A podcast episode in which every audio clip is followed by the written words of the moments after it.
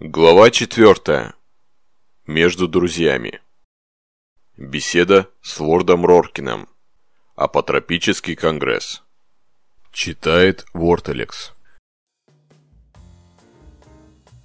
Зерновой Джой-ликер с колотым льдом и ломтиком лимона. Мы сидели в моей святая святых. Эндер принял предложенный напиток и усмехнулся. Хм, ты еще помнишь? В старые добрые времена я смешивал твою излюбленную выпивку бесчисленное количество раз, Титус. Ха, припоминаю. Ты говорил о том заведении на улице Зансипля. Там еще хозяин пропивал всю выручку. «Жаждущий орел», — ответил я. Он все помнил, но казалось, Титус испытывает меня. «Точно, жаждущий орел», как ты и сказал, мы провели там немало ночей. Он поднял свой бокал с прозрачной охлажденной выпивкой. Скинь, опрокинь и нальем еще по одной. Скинь, Я повторил старый тост и, и чокнулся своим хрустальным бокалом, наполненным дорогим амасеком. На мгновение мне показалось, что мы и вправду вернулись в те прекрасные старые времена.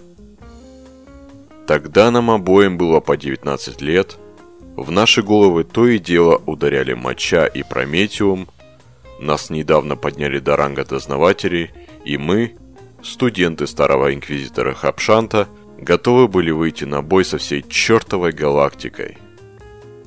Только пять лет спустя, почти одновременно, нас повысили до полного инквизиторского чина, и наши карьеры начались всерьез.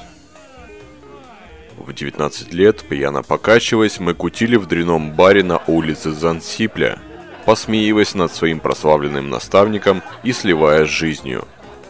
Сливаясь с ней настолько безудержно, как, наверное, возможно только в юности.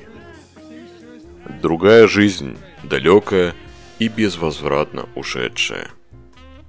Теперь я уже не тот Грегор Эзенхорн, а этот мужчина с длинными, подвязанными шнурком седыми волосами и покрытыми шрамами лицом, одетый в термоблокирующий костюм, больше не был прежним Титусом Эндером.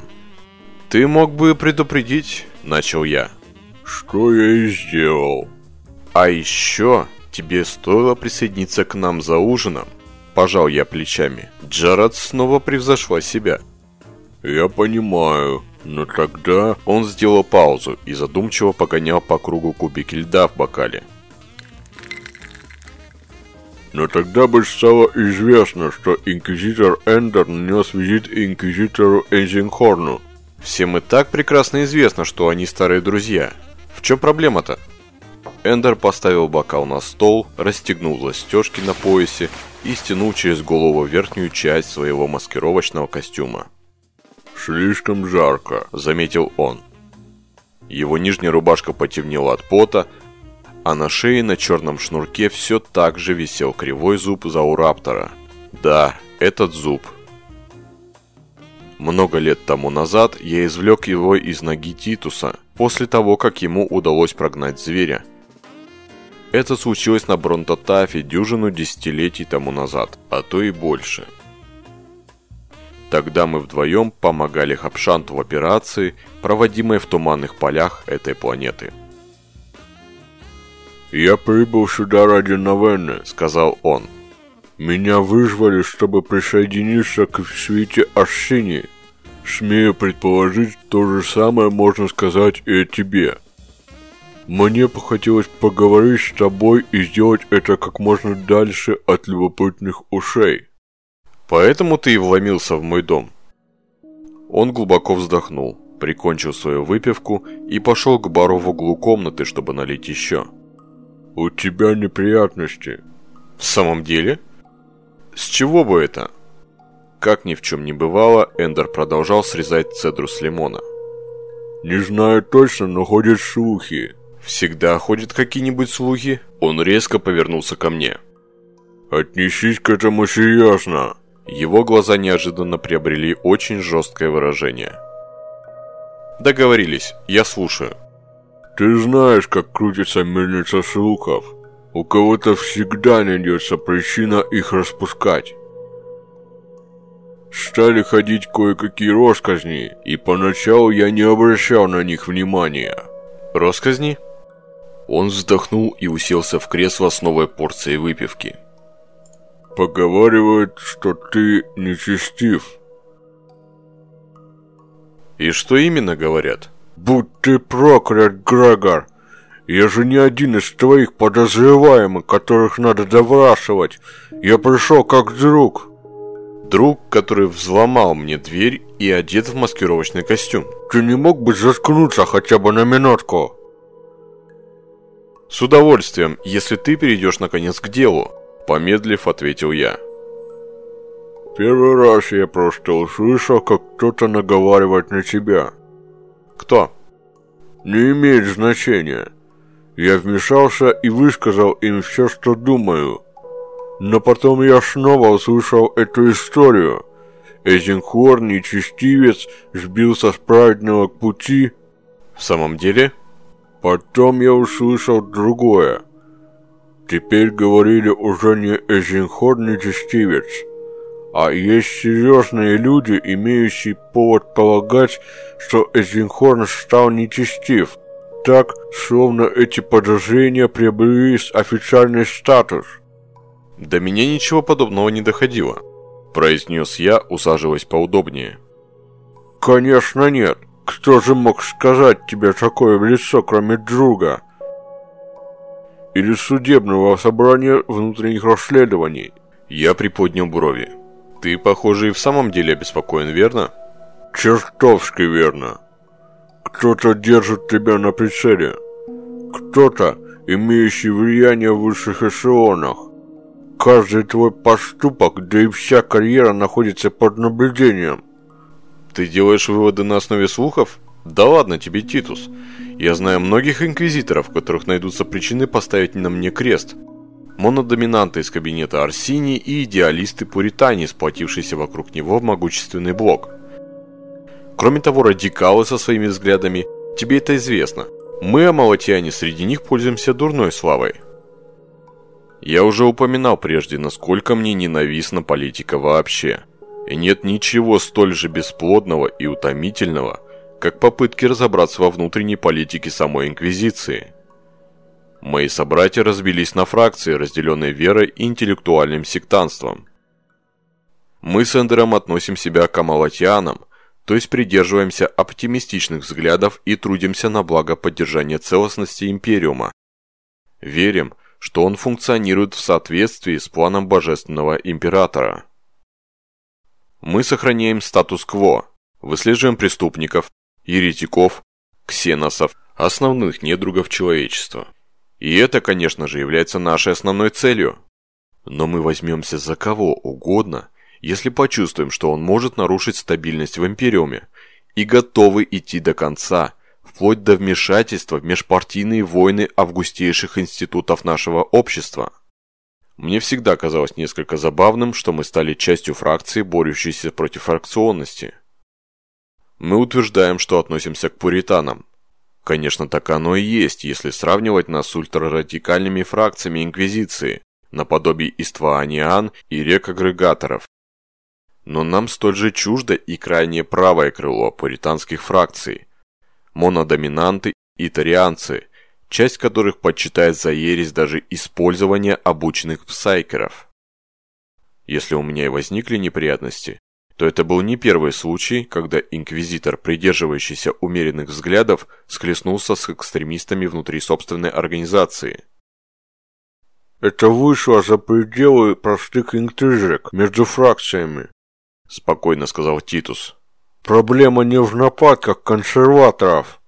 Тут причина только в тебе. У них что-то есть на тебя. Что? Какая-то конкретная информация. С чего ты взял? С того, что 20 дней назад на Мишине я был задержан и допрошен инквизитором Осмой из Орда Малеос. После этих слов я даже вскочил с кресла. Что он сделал? Титус отмахнулся.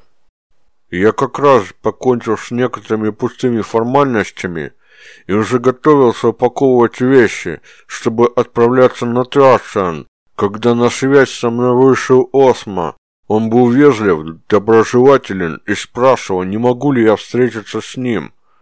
И я отправился навстречу. Все прошло очень цивилизованно. Он не собирался арестовывать меня, но не думаю, что мне удалось бы покинуть его прежде, чем он закончит. Его окружали охранники, и было очевидно, что попытайся я уйти, его люди остановили бы меня. Возмутительно! Нет, это просто Осма. Полагаю, ты знаком с ним? Один из свиты Арсини. Правая рука Безье. По сути своей он тарианец. Всегда старается разузнать как можно больше о том, на чей хвост садится. И что ему удалось узнать? От меня? Рассмеялся Эндер. Ничего, кроме яркого описания твоего характера. Через час он позволил мне отбыть с миром. Этот ублюдок даже предложил мне иногда встречаться и бегать вместе, общаться во время новенны. Осма – опытный манипулятор. Скользкий человек. Но мы ушли от основного вопроса. Чего он хотел? Он хотел узнать кое-что о тебе. Интересовался нашей дружбой и тем, что нас связывает. Расспрашивал меня так, словно хотел, чтобы я выболтал что-то интимное или выдал какую-нибудь чертову оплошность. Сам Осма говорил мало, но было ясно, что он накопал какую-то грязь. Им было получено некоторое сообщение, прямо или косвенно компрометирующее тебя. К концу нашего разговора я понял, что те слухи, которые довелось слышать, были только рябли на поверхности – а глубже секретное расследование. Тогда мне стало ясно, что тебя необходимо предупредить, так, чтобы никто не знал о нашем разговоре. «Все это ложь», – произнес я. «Что именно?» «Не знаю, что бы они ни думали, чего бы они ни боялись, я не совершал ничего, что заслуживало бы внимания Орда Малеус». «Я верю тебе, Грегор». Эндер произнес это таким тоном, что я понял. Он не верит мне. Мы налили себе еще и вышли на морскую террасу.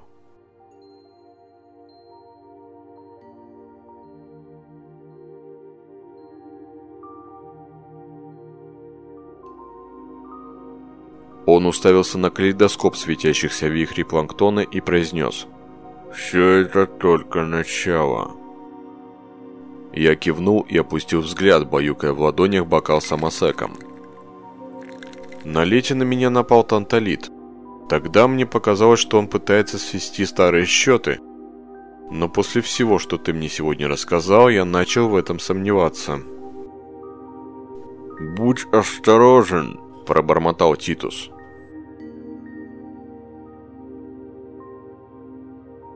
«Слушай, Грегор, мне пора уходить. Хотелось бы мне, чтобы встреча старых друзей произошла при лучших обстоятельствах. Благодарю тебя за тот шанс, который ты мне подарил. И за те усилия, которые тебе пришлось для этого приложить. Ты сделал бы то же самое. Сделал бы. Один последний вопрос. Как ты вошел? Что? Резко обернулся Титус. Как ты вошел сюда? Сегодня ночью. Применил декодер на двери. Ты отключил сигнализацию. Я не новичок, Грегор. Мой декодер запрограммирован на обнуление системы. Хорошая штука. Могу я посмотреть? Вытащив из заднего кармана маленькое черное устройство, он протянул его мне. «Модель серии Amplax», — отметил я. «Высокотехнологичное устройство». «Я пользуюсь только лучшим», как и я. Мне уже доводилось применять подобные штуки. Кажется, хотя, конечно, это только мой личный опыт, они дают наилучший результат после нескольких испытаний. Как это? Я имею в виду один или два пробных забега, чтобы оценить систему, которую собираешься взламывать. Несколько проб, чтобы определить уровень безопасности и позволить декодеру свыкнуться и изучить то, против чего он будет применен. Да, я так бы и поступил, имея такую роскошь, как время. Эти прилипалы учатся быстро. Но когда время на исходе, все приходится делать с первого раза. Как, например, этой ночью я вернул ему устройство. Да. А на что ты намекаешь? Ты сумел проникнуть с первого захода, без всяких пробных забегов? Конечно. Этот визит был спонтанным. И пока твоя симпатичная сучка не заехала мне ногой по морде, я считал себя крайне везучим, раз сумел дойти так далеко. Так значит, раньше ты здесь не бывал? Внутрь не проникал? Нет, резко ответил он. Или я оскорбил его, или... «Что ж, если тебе надо, можешь уходить», — сказал я. «Доброй ночи, Грегор». «Доброй ночи, Титус». «Я предложил бы проводить тебя, но думаю, что ты и сам прекрасно знаешь, где выход». «Хм». Он усмехнулся, поднял бокал и прикончил его содержимое одним большим глотком. «Скинь, опрокинь и нальем еще по одной». «Очень на это надеюсь», — ответил я.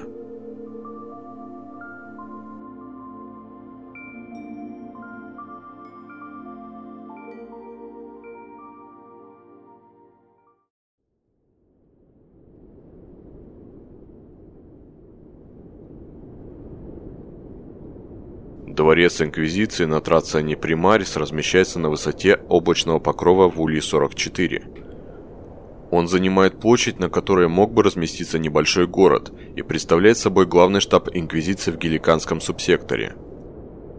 Его обслуживает постоянный штат из 60 тысяч сотрудников.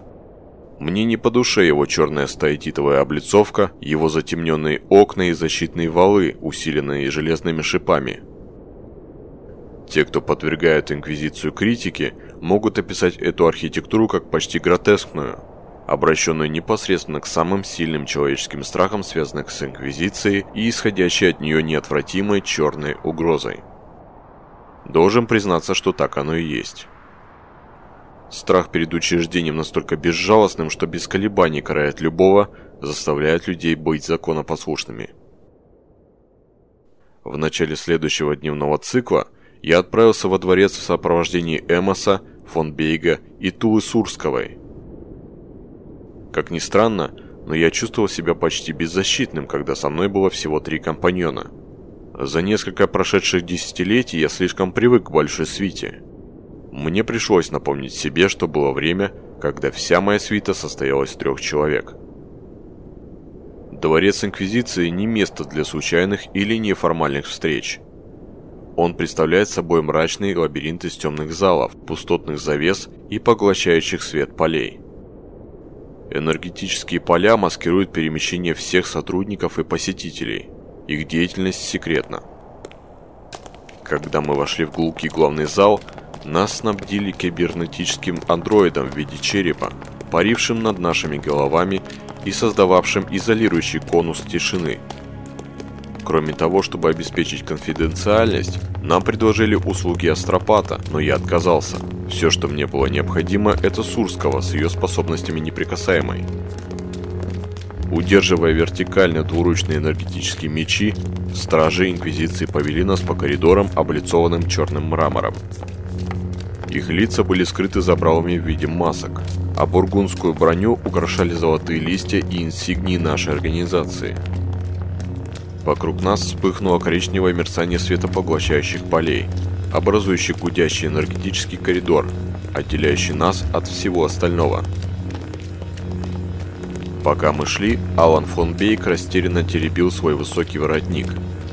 Дознаватель нервничал. Мрачная атмосфера дворца действовала даже на его служащих. Лорд Роркин дожидался нас в своих личных апартаментах, Энергетическая завеса спала, чтобы пропустить нас в круглый дверной проем. И снова замерцала, как только мы оказались в холле. Стражи не сопровождали нас. Я приказал своим спутникам подождать меня в скромно обставленном холле, где имелись лишь две чугунные скамьи, выложенные белыми атласными подушками, и вошел в личный покой Верховного Инквизитора. Для этого визита я облачился в черный костюм, накинув поверх него плащ из темно-коричневой кожи, а инквизиторскую инсигнию закрепил под горлом. Все мои помощники тоже были одеты официально. В чем попало к магистру Орда Ксенос не приходят. Стены ярко освещенного приемного зала украшали зеркала в позолоченных рамах. Пол был выложен кремового цвета мрамором. Повсюду, на стенах, в канделябрах и даже прямо на полу горели свечи. Зеркала отражали и рассеивали их яркое сияние. Я словно оказался внутри призмы, попавшей в золото солнечного света. Мне даже пришлось заслонить ладонью глаза. Вокруг меня сотня мужчин проделала то же самое. Мои отражения. Размноженный Грегор Эзенхорн в окружении мерцающих свечей. Я выглядел напряженным, и это мне не нравилось. «Никому не избегнуть все проникающего света Инквизиции», – произнес голос. «Ведь тогда ему пришлось бы самому излучать тьму вовне», – закончил я. «Ты знаком с Катудинасом», – сказал Роркин, подходя ко мне. «Мне нравятся его апофегмы, но я никогда особо не любил его поздние аллегории». «Слишком сухие?» «Слишком пафосные, чрезмерно вычурные. Мне больше по душе Сатаскин. Он менее претенциозен». Роркин улыбнулся и пожал мою руку. «Значит, ты оцениваешь красоту поэзии по ее содержанию?» «Красота заключается в правде, а правда в красоте». Он приподнял бровь. «Откуда это?» «Это имперский фрагмент, который я когда-то читал. Анонимный. А что касается вашего первого вопроса, ради удовольствия я предпочту Катулдинасу Сатаскина но буду настаивать, чтобы мои неофиты многократно перечитывали Катул Динаса, пока они смогут цитировать его так же, как я. Роркин кивнул. Он был не слишком крупным мужчиной с гладко выбритой головой и короткой раздвоенной бородкой.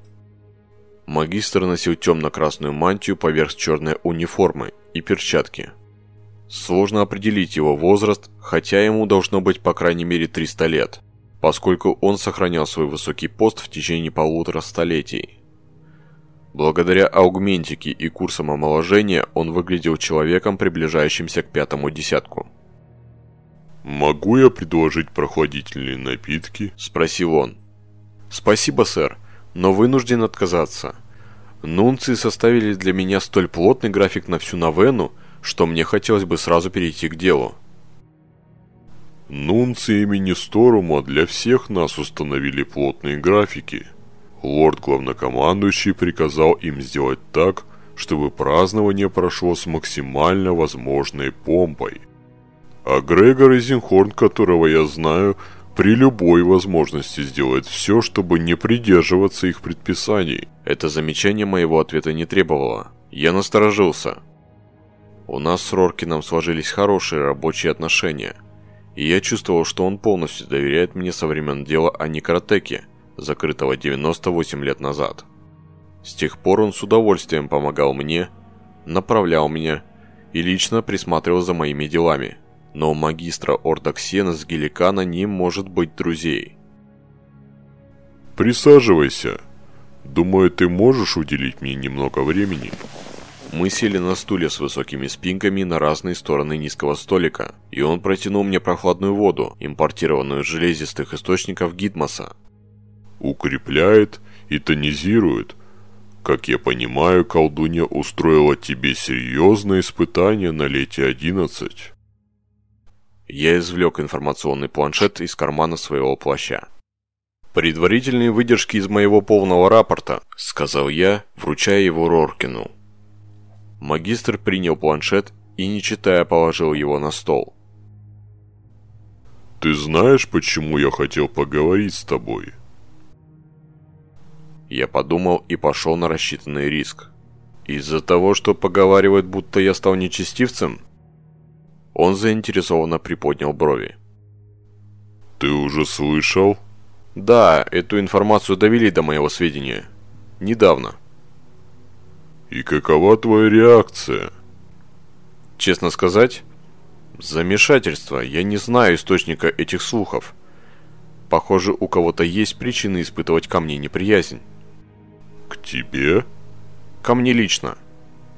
Он сделал небольшой глоток воды. «Прежде чем мы продолжим, я должен спросить тебя, есть ли какая-либо причина, чтобы поползли эти слухи?»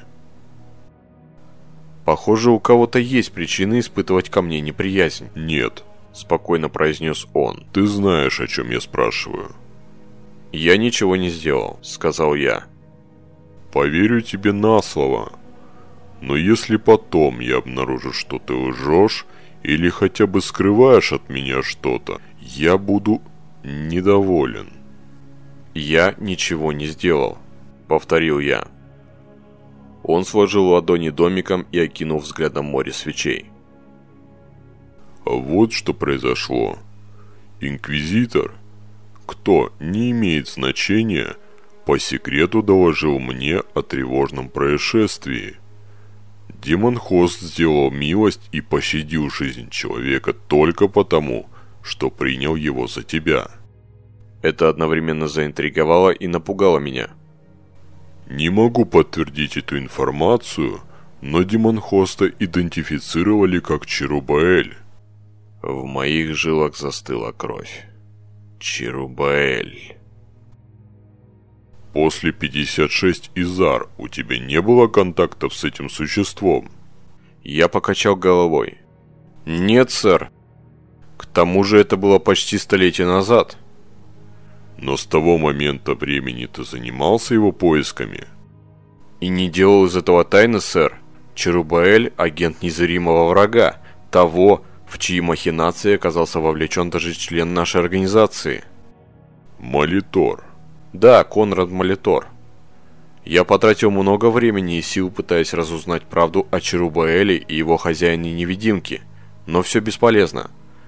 Сто лет, а в итоге лишь неясные намеки – Вопрос о причастности Черубаэля к делу о Некротеке, как тебе известно, передали в ведение Орда Малеус. Но и им тоже не удалось взять его след. Где произошла эта встреча? Вогель пассионата, после некоторой паузы произнес Роркин. И он думал, что пощадил меня? Есть предположение, что у Демонхоста на тебя имелись какие-то планы – высказывалось серьезное предположение о тесной взаимосвязи между вами. Чушь.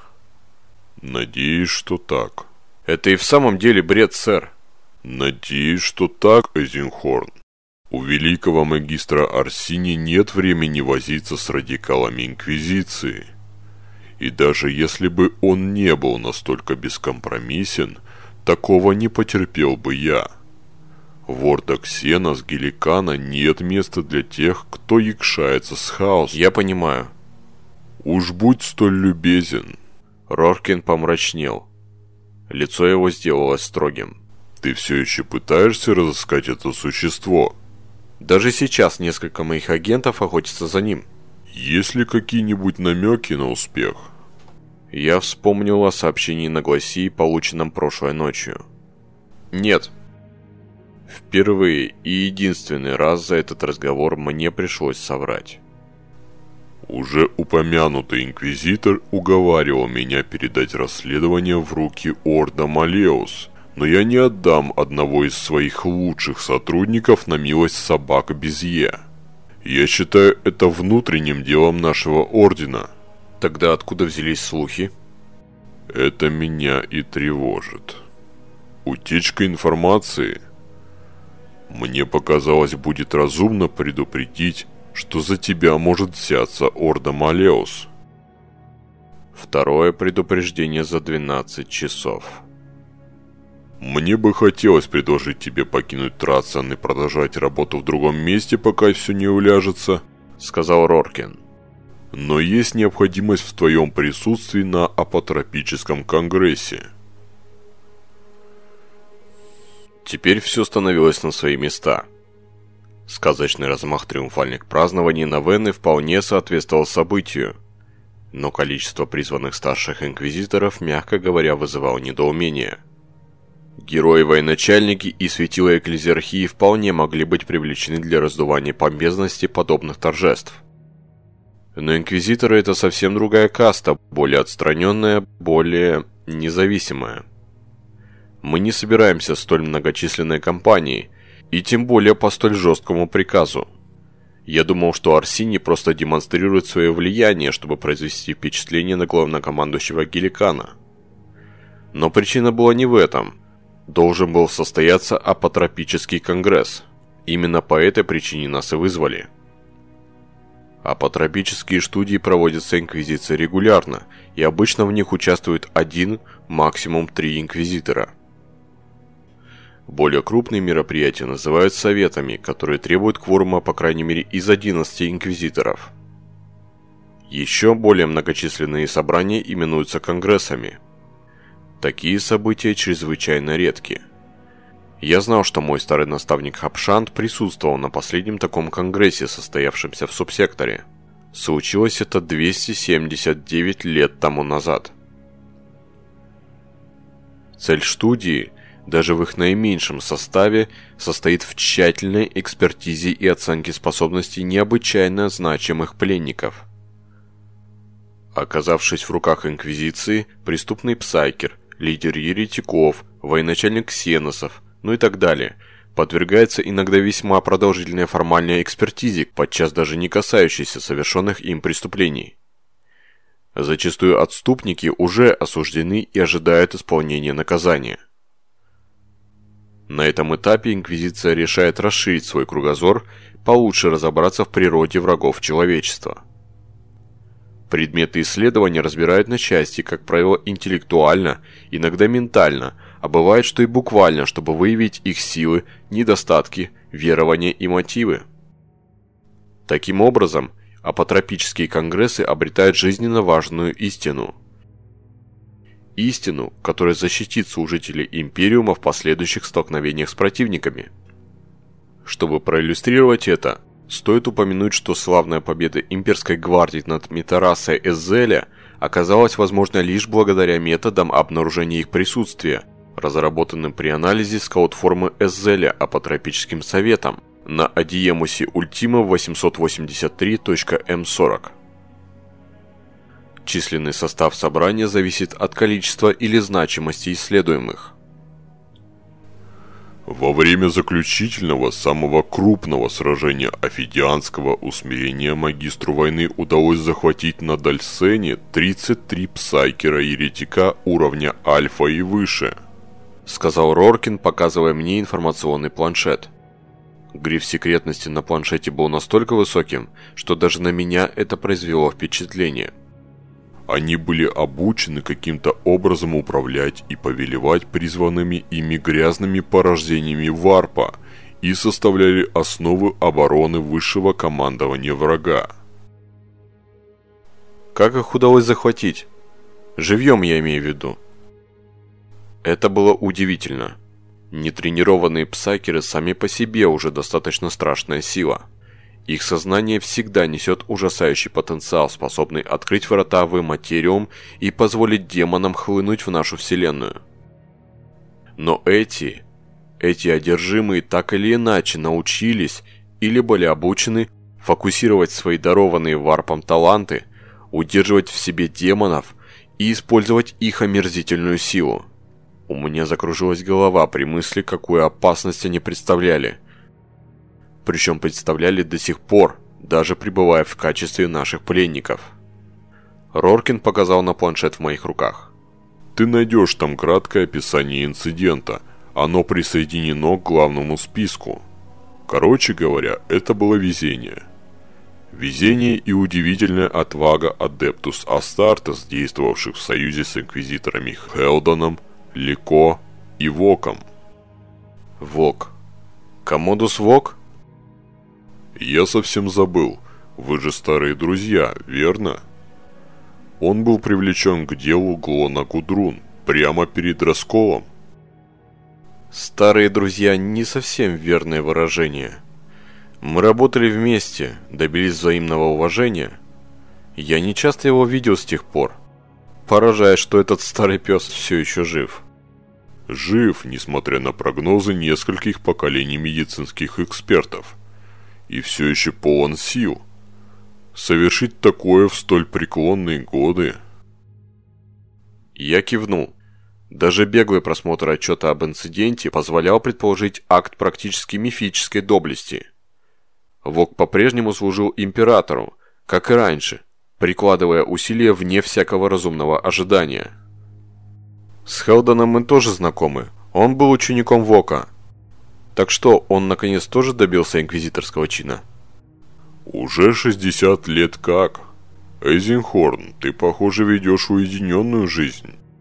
Если подразумевается, что я не слежу за появлением, избранием и делами других инквизиторов, сэр, то да. Я сосредоточен на своей работе и нуждах своих сотрудников. Он улыбнулся так, словно отпускал мне грехи. По правде говоря, мое поведение не было таким уж необычным. Как я уже говорил, все в Инквизиции держатся особняком. Мы независимы и мало интересуемся делами наших коллег. Я заметил еще одно различие между мной и Роркином. Как бы ни был высок мой ранг, я все еще оставался полевым агентом, рабочим, преуспевающим учеником, который мог отправиться к далеким пределам мутных звезд на многие месяцы или даже годы, в любой момент. А Роркина чин магистра привязывал к дворцу, запутывая в интригах правящих кругов Империума в целом и Инквизиции в частности – Комодус Вок запомнился мне как старая ядовитая гатина, но стойкий союзник. Во времена дела о Некротеке, полагая, что находится на смертном адре, он попросил меня оказать поддержку его ученику Хелдону. Я пообещал ему это, но поскольку Вок оставался живым, мне не пришлось исполнять обещание. Комодус был рядом, когда Хелдон получил свою инсигнию. Хелдон. Он мне никогда не нравился. Лико, третьего члена великолепного трио, я никогда не встречал, но знал о его репутации инквизитора, чья звезда восходит довольно быстро. Их потрясающее достижение на Дальсене должно было значительно повлиять на их карьеру. Я пролистал список инквизиторов, вызванных, чтобы сформировать кворум. Список, который включал и мое имя – всего 60 человек. Среди них Титус Эндер. Также в нем значились Осма и Безье. Некоторые из имен, вроде Шонгарда, Хенда и Рейкера, принадлежали людям, с которыми у меня не возникало желания даже просто находиться в одном помещении. Других же, например Эндера, а также Шила, Дифая и Кувье, мне было приятно увидеть снова – Некоторые имена мне были лишь смутно знакомы или неизвестны вовсе. Другие принадлежали именитым или обесчестившим себя инквизиторам, о которых я знал только понаслышке. На этот конгресс собирались сотрудники со всего сектора. Но мое включение в этот список, начал я. Ничего удивительного. Ты заслуженный и уважаемый член нашей организации. Благодарю, сэр. Но мне интересно, Вок сам запросил меня? Он собирался это сделать, сказал мне Роркин. Но тебя уже вписали. Кто? Инквизитор Осма, ответил он.